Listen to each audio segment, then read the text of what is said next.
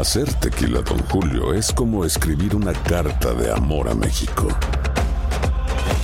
Beber tequila, Don Julio, es como declarar ese amor al mundo entero. Don Julio es el tequila de lujo original, hecho con la misma pasión que recorre las raíces de nuestro país. Porque si no es por amor, ¿para qué? Consume responsablemente. Don Julio Tequila, 40% alcohol por volumen, 2020. Importado por Diageo Americas, New York, New York. Boost Mobile tiene una gran oferta para que aproveches tu reembolso de impuestos al máximo y te mantengas conectado. Al cambiarte a Boost, recibe un 50% de descuento en tu primer mes de datos ilimitados. O, con un plan ilimitado de 40 dólares, llévate un Samsung Galaxy A15 5G por 39.99. Obtén los mejores teléfonos en las redes 5G más grandes del país. Con Boost Mobile, cambiarse es fácil. Solo visita boostmobile.com. Boost Mobile, sin miedo al éxito. Para clientes nuevos y solamente en línea, requiere AroPay. 50% de descuento en el primer mes requiere un plan de 25 dólares al mes. Aplican otras restricciones. Visita boostmobile.com para detalles. Dicen que traigo la suerte a todo el que está a mi lado. Y esa es mi mala fortuna. Basada en el clásico de Juan Rulfo, llega Univisión, El Gallo de Oro. Supongamos que la caponera puede inclinar la suerte a quien ella quiera. ¿Estás tardando en conquistarla? Con Lucero, José Ron y Plutarco Asa. Este gallo está cambiando la vida. En una historia legendaria de amor y azar. No trates de cambiarme, no lo vas a lograr. El Gallo de Oro, gran estreno miércoles 8 de mayo a las 9 por Univisión. Univisión Reporta es un podcast de euforia. We have confirmed that this was malicious intent. This was no accident. When the deputies got there, there was nobody on scene, but they saw that the fence area had been broken into. Scary in our small little community that something like that would happen. Estados Unidos ha vivido una ola de ataques contra su red eléctrica. La policía investiga los ataques en contra de tres subestaciones eléctricas que han dejado sin luz a miles de familias. Los atentados aumentaron un 71% el año pasado. Se espera que se sigan incrementando, según un análisis confidencial consultado por el Wall Street Journal. El FBI advirtió en noviembre pasado en un boletín sobre las amenazas a la infraestructura eléctrica del país por parte de grupos extremistas. Yo lo veo sinceramente como que es terrorismo doméstico.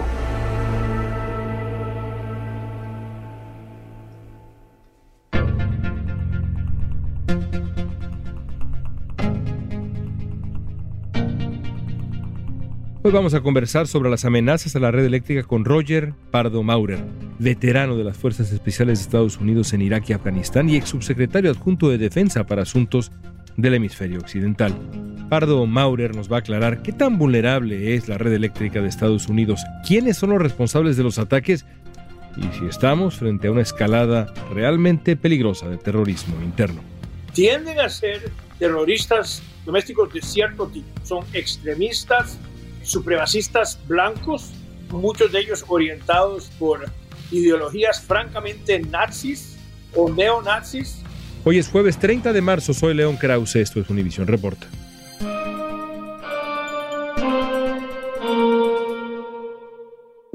Roger, para quienes no sepan de qué vamos a hablar hoy, ¿podrías explicar lo que son los ataques al sistema eléctrico? ¿Cuándo comenzamos a verlos en Estados Unidos? Uno podría pensar que es algo muy específico lo que estamos hablando y lo es, pero no por eso menos peligroso. Sí, mira, tal vez más interesante que decir qué son es cómo han cambiado la protección de la infraestructura crítica como agua, electricidad, carreteras, fue una prioridad absoluta después de los ataques del 11 de septiembre. Y en aquella época lo que más preocupaba, por supuesto, eran ataques de grupos extremistas yihadistas y grupos islámicos. Y ciertamente se tomaron ciertas medidas para entender las amenazas, fortalecer la resiliencia de la red eléctrica, pero en realidad lo que ha cambiado en los últimos 10 años es que ya han surgido grupos nacionales, domésticos, de terroristas. Attacking power infrastructure, of hitting the electrical grid, critical infrastructure, is an old tenet of the American extreme right wing. Los últimos datos del FBI indican que los grupos supremacistas blancos y antigobierno han cometido más atentados en Estados Unidos que las organizaciones fundamentalistas islámicas. Pero los que parecen haberse enfocado sobre la destrucción de la red eléctrica tienden a ser terroristas domésticos de cierto tipo. Son extremistas, supremacistas blancos muchos de ellos orientados por ideologías francamente nazis o neonazis. Muchos tienen ya trayectorias penales en este aspecto. Entonces, es un fenómeno nuevo y muy, muy preocupante, porque en todo el país hemos estado viendo más y más muestras de que esta gente se junta, de que están colaborando, de que tal vez estén coordinando sus actividades. Entonces, eso es lo nuevo en la protección de la red. En los últimos 10 años, que hayan surgido grupos nacionales, domésticos, racistas, supremacistas, neonazis, pero orientados hacia un mensaje político en el cual pretenden sembrar caos para adelantar su agenda política. El FBI alertó que ciertos grupos terroristas domésticos podrían estar ligados a todos estos hechos criminales. To be white is to be a striver. ¿Por qué alguien, ya sea un individuo con ideología extrema o un grupo de terroristas domésticos o incluso un grupo internacional, ¿por qué alguien atacaría la red eléctrica? ¿Qué tipo de golpe implicaría esto para el lugar donde se sufre? Mira, la respuesta fácil es porque puede. Es relativamente fácil. En Estados Unidos hay, creo que son 200 mil millas de cables de tensión eléctrica. Hay, creo que son 55 mil subestaciones de transformadores y la mayoría de ellos no están protegidos. Cuando vamos por la autopista los vemos. Entonces son blancos fáciles. Y lo que realmente está preocupando ahora a la gente encargada de proteger la red y me refiero a las compañías eléctricas y me refiero a los reguladores y a los administradores del gobierno. Lo que les preocupa es la posibilidad de que se combinen ataques de tal forma que causa, y esta es la frase que usan, causa una falla en cascada. Puedes eliminar una subestación con un balazo o con una bomba, pero cuando ya comenzás a atacar varias subestaciones al mismo tiempo, la forma en la cual está construida la red puede causar que esas fallas se vayan multiplicando, que se vayan agravando. Eso se llama una falla en cascada. ¿Y podría llegar a afectar a un estado entero, siendo muy dramático al país entero? ¿De qué tamaño es el asunto? Sí, mira, esa es precisamente la preocupación. En el año 2013 hubo un ataque notorio en California, cerca de San José Ahora, en ese ataque fue un ataque concertado por gente que absolutamente sabía lo que estaban haciendo, lo habían planeado. Duró más de 20 minutos en el cual, actuando como francotiradores, le estaban pegando balazos a los transformadores. Destruyeron 19 de 20 transformadores. Ponete a pensar que por fortuna esto se descubrió y había redundancia en la red, pero si hubieran tenido éxito en destruir ese nodo crítico, ese punto crítico de la red, todo el sistema de Silicon Valley, todo lo de Google, todo lo de Apple, todas esas compañías de alta tecnología se hubieran quedado en un apagón. Eso puede pasar con todo el país. Una de las cosas que se descubrió y que realmente alarmó a los administradores del gobierno era que, sin exagerar, descubrieron que ciertas combinaciones en las cuales se destruían solo nueve transformadores, nueve de los 55 mil, podrían dejar sin luz a todo el país, sin electricidad. Todo el país, un apagón nacional. Las cifras más recientes del Departamento de Energía muestran que el año pasado se registraron 25 ataques físicos reales contra instalaciones eléctricas en Estados Unidos, mientras que en 2021 fueron solo 6 Basándose en la naturaleza de los ataques recientes combinados con el entorno global de amenazas intensificadas, el Centro de Análisis e Intercambio de Información sobre Electricidad dice que es probable que los incidentes graves de seguridad continúen aumentando este año. Nadie imaginó que alguien pudiera tratar de dañar la red eléctrica de Estados Unidos o de cualquier país. Bueno, en Estados Unidos era inconcebible. ¿Quién lo hubiera hecho, no? Entonces se diseñó para maximizar la distribución, no la seguridad. Y ese es el sistema que hemos heredado. Y de hecho, con el pasar de las décadas, lo que vemos es que en realidad son dos amenazas conjuntas las que enfrentamos con la red.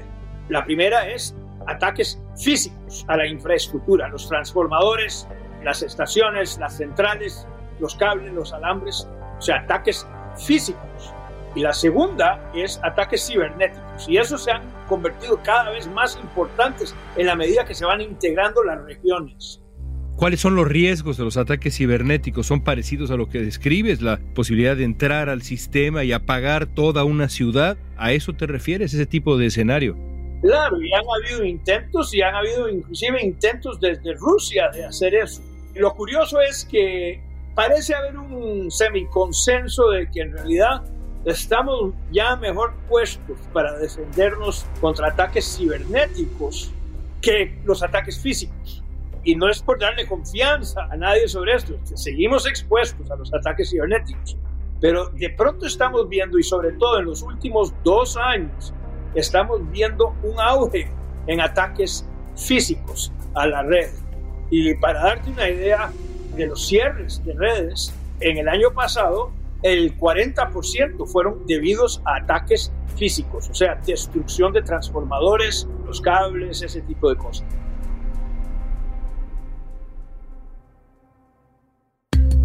Al volver veremos qué tan preocupante es la posibilidad de un ataque al sistema eléctrico de Estados Unidos.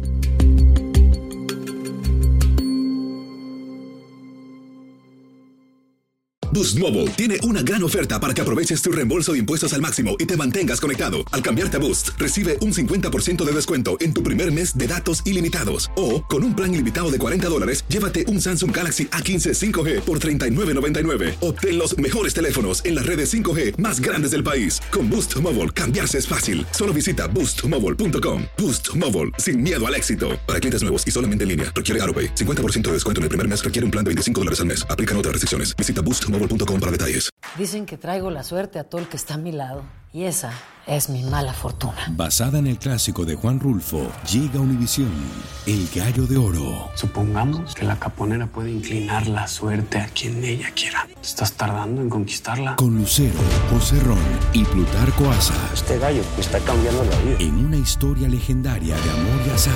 No trates de cambiarme, no lo vas a lograr. El Gallo de Oro, gran estreno miércoles 8 de mayo a las 9 por Univisión. Estamos conversando con el experto en seguridad y defensa Roger Pardo Maurer. La red eléctrica del país es uno de los servicios más críticos en nuestra vida, pero al mismo tiempo, y esto es curioso, una de las áreas más vulnerables a los ciberataques y al terrorismo. Imagínate que se quede sin energía una pura ciudad, 30 mil personas o 300 mil personas, y que no funcionen ni los cajeros automáticos, ni los supermercados, y no pueda sacar dinero, y no tiene dinero en efectivo. Oye, no funciona absolutamente nada. Nos has descrito un escenario, ataques físicos, ataques cibernéticos, lo fácil que sería realmente afectar grandes zonas de este país. ¿Qué tan preocupante es esto para Estados Unidos? Mira, es enormemente preocupante y se está tomando muy en serio y el hecho es que la preocupación ha aumentado en los últimos dos años porque hemos visto un auge en este tipo de ataques los cierres a los sistemas eléctricos en Estados Unidos, los apagones, el 40% ahora se deben a ataques. Y un ataque puede ser algo tan sencillo como un muchacho con un rifle pegándole un balazo a un transformador, como algo más concertado, tratar de conectar cables en una línea de alta tensión causando un gran cortocircuito.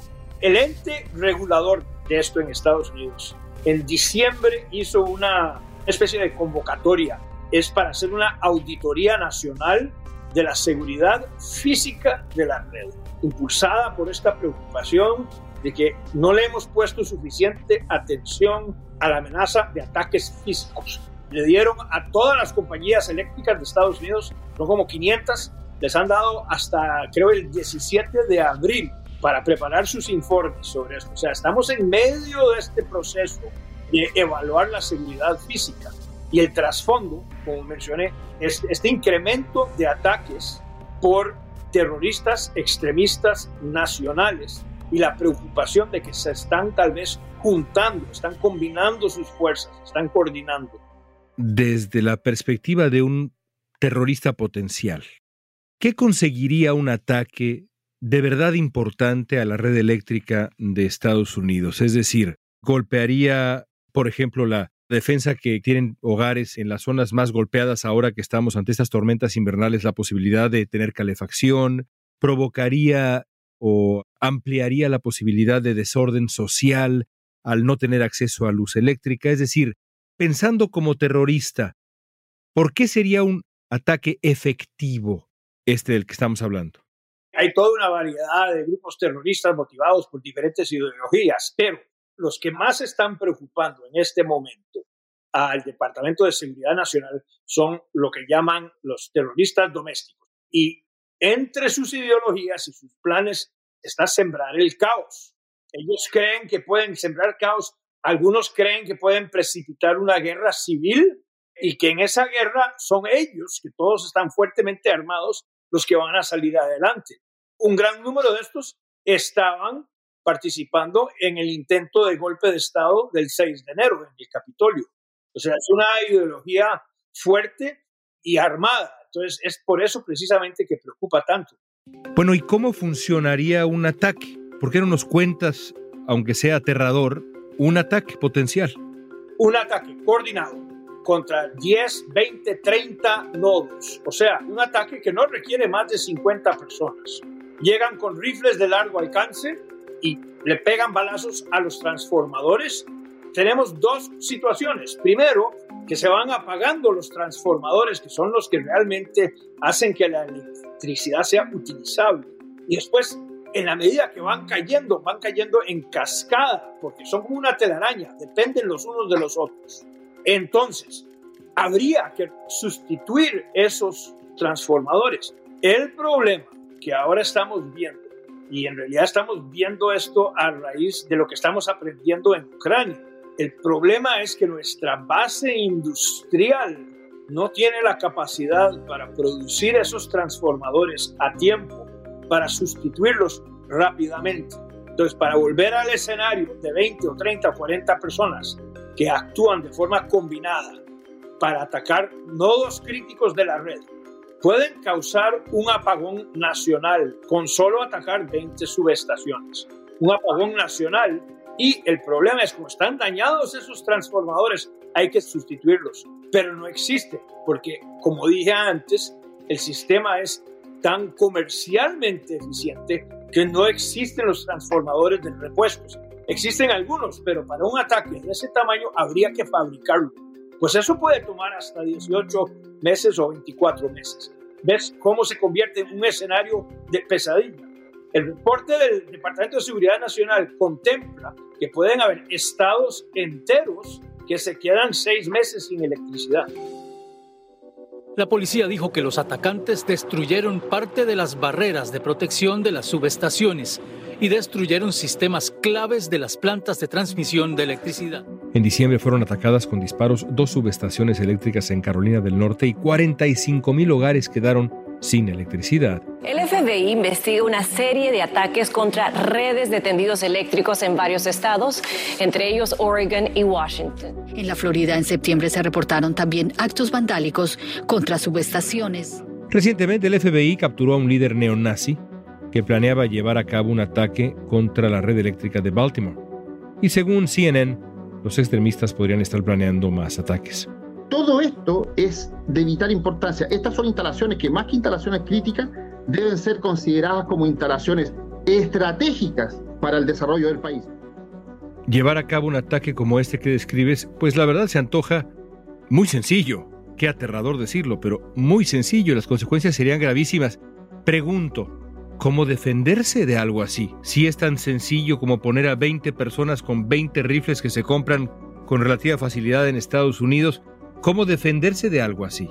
Sí, mira, precisamente por eso es que la autoridad regulatoria, se llama FERC, the Federal Energy Regulatory Commission, está haciendo la auditoría y viendo qué recomendaciones hace. Hay cosas muy sencillas que se pueden hacer. Sencillamente construir muros alrededor de las estaciones de transformadores. Eso es una muy sencilla. También están hablando de poner sistemas que se usan para detectar cuando ha habido un disparo. En muchos lugares, sobre todo en áreas rurales, estas subestaciones están muy alejadas de centros de población. Entonces alguien puede llegar y, como dije, pegarle el balazo al transformador eso se va drenando y puede tomar dos o tres días antes de que las autoridades o la compañía eléctrica inclusive se dé cuenta de que hubo un ataque. Déjame terminar con esta pregunta, nuestra conversación fascinante de este día.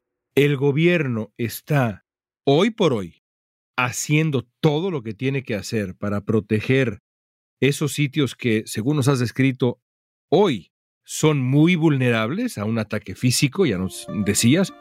No, absolutamente no, y ese es el problema. No hemos aprendido las lecciones del 9-11. El 80% de la red está en manos de corporaciones privadas que ya de por sí tienen problemas de coordinar entre sí mismos, sobre todo en estas cosas de seguridad. No van a gastar el dinero para poner las medidas de seguridad a menos de que existan reglas exigidas por el gobierno. No es que no estén dispuestas, no es que lo quieran protegerse, por supuesto quieren protegerse, pero lo que quieren es, diga, dame la regla y yo me ajusto. Entonces, por eso estamos en medio de este proceso. Y como digo, el primer hito importante va a ser en abril, donde vamos a ver eso.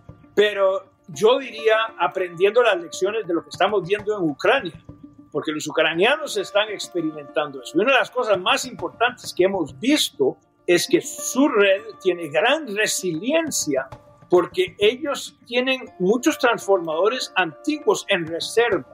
O sea, Ucrania ya pasó por esto en el 2014 con Rusia, donde Rusia ya lanzó ataques fuertísimos para destruir la red eléctrica de Ucrania. ¿Y se preparó? Y se preparó y tienen muchos transformadores y refacciones y partes de repuestos en reserva, o sea, una cantidad muchísimo más grande de lo que tendríamos acá.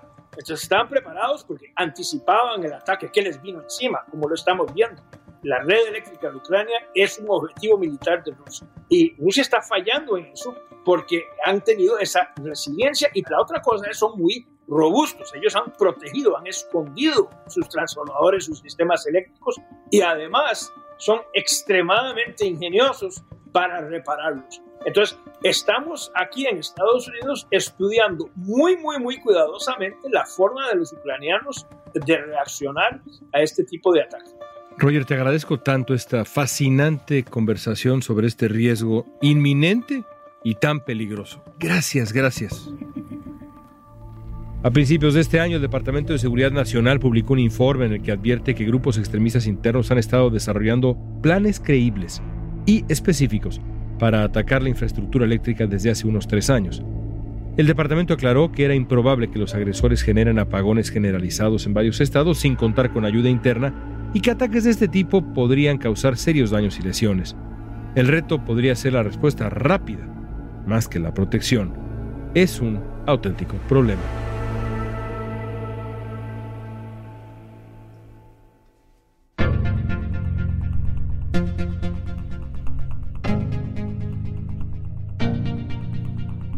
Y esta pregunta es para ti.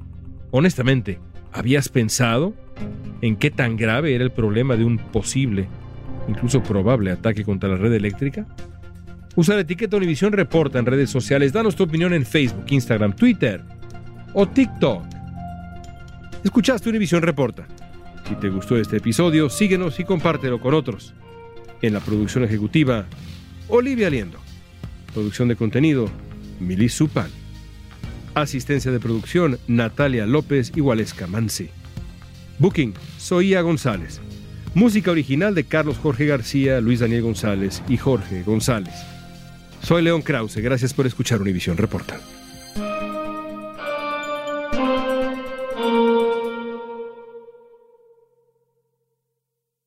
Boost Mobile tiene una gran oferta para que aproveches tu reembolso de impuestos al máximo y te mantengas conectado. Al cambiarte a Boost, recibe un 50% de descuento en tu primer mes de datos ilimitados. O, con un plan ilimitado de 40 dólares, llévate un Samsung Galaxy A15 5G por $39.99. Obtén los mejores teléfonos en las redes 5G más grandes del país. Con Boost Mobile, cambiarse es fácil. Solo visita boostmobile.com. Boost Mobile, sin miedo al éxito. Para clientes nuevos y solamente en línea, requiere AroPay. 50% de descuento en el primer mes requiere un plan de 25 dólares al mes. Aplican otras restricciones. Visita boostmobile.com Dicen que traigo la suerte a todo el que está a mi lado. Y esa es mi mala fortuna. Basada en el clásico de Juan Rulfo, llega Univisión, El Gallo de Oro. Supongamos que la caponera puede inclinar la suerte a quien ella quiera. ¿Estás tardando en conquistarla? Con Lucero, José Ron y Plutarco Asa. Este gallo me está cambiando la vida. En una historia legendaria de amor y azar.